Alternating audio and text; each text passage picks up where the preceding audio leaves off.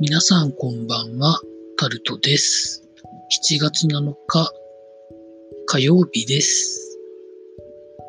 今日は七夕ですが、ま、天気がものすごく悪いので、彦星と、何姫だっけ？は、まあ見れないんでしょうね。皆さんいかがお過ごしになってらっしゃいますでしょうか？今日も断続的に雨が降っておりまして、今日だけで今のところ128ミリぐらい降ってるっていうのをですね、気象庁のウェブサイトから見たところなんですけど、昨日7月6日からの積算で言うと200ミリを超えてるみたいな感じだそうです。九州方面の皆さんにおかれましては、本当に次から次から、ね、雨雲がやってきては、たくさんの雨を降らせ、川が増水し、氾濫した地域もたくさんあると聞いております。お亡くなりになった方も、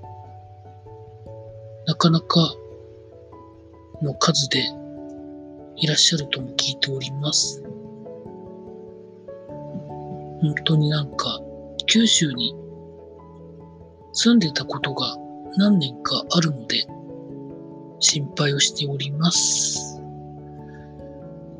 話は変わりまして、今日も時事ネタを見ておりました。時事ネタでこれはと思ったのはですね、うん、まあ、大雨関連のニュースが多いんですけど、まあその中で JR 東日本が時間帯別運賃を入れるか検討しているという記事があったりですとか、JR 関連で言うと、まあ、大雨でせっかく直した旧大線とか、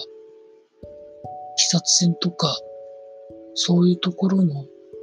同じところかはわからないんですけど、鉄橋が流されたりとかしてですね、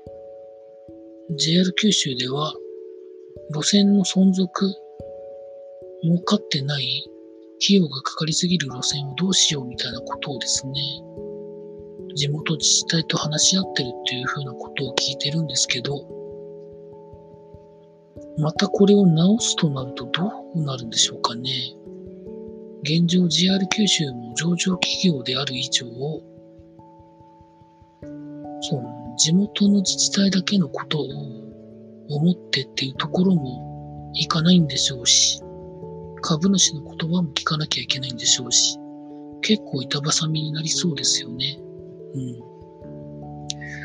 他にはですね、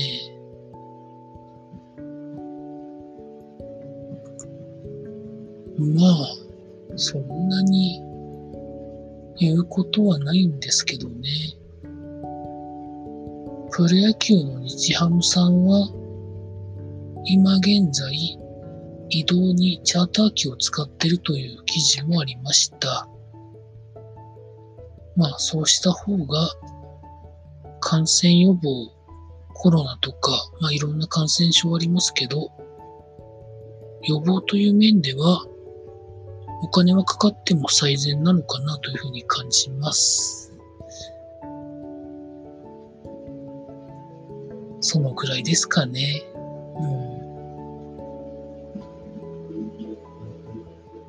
うん、まあ、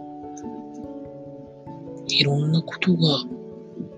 立て続けに起こりながら絡み合って、結果どうなっていくかなんて、人間の想像なんてはるかに超えますからね。その場その場対応しかできないのは人間です。そう思ってます、私は。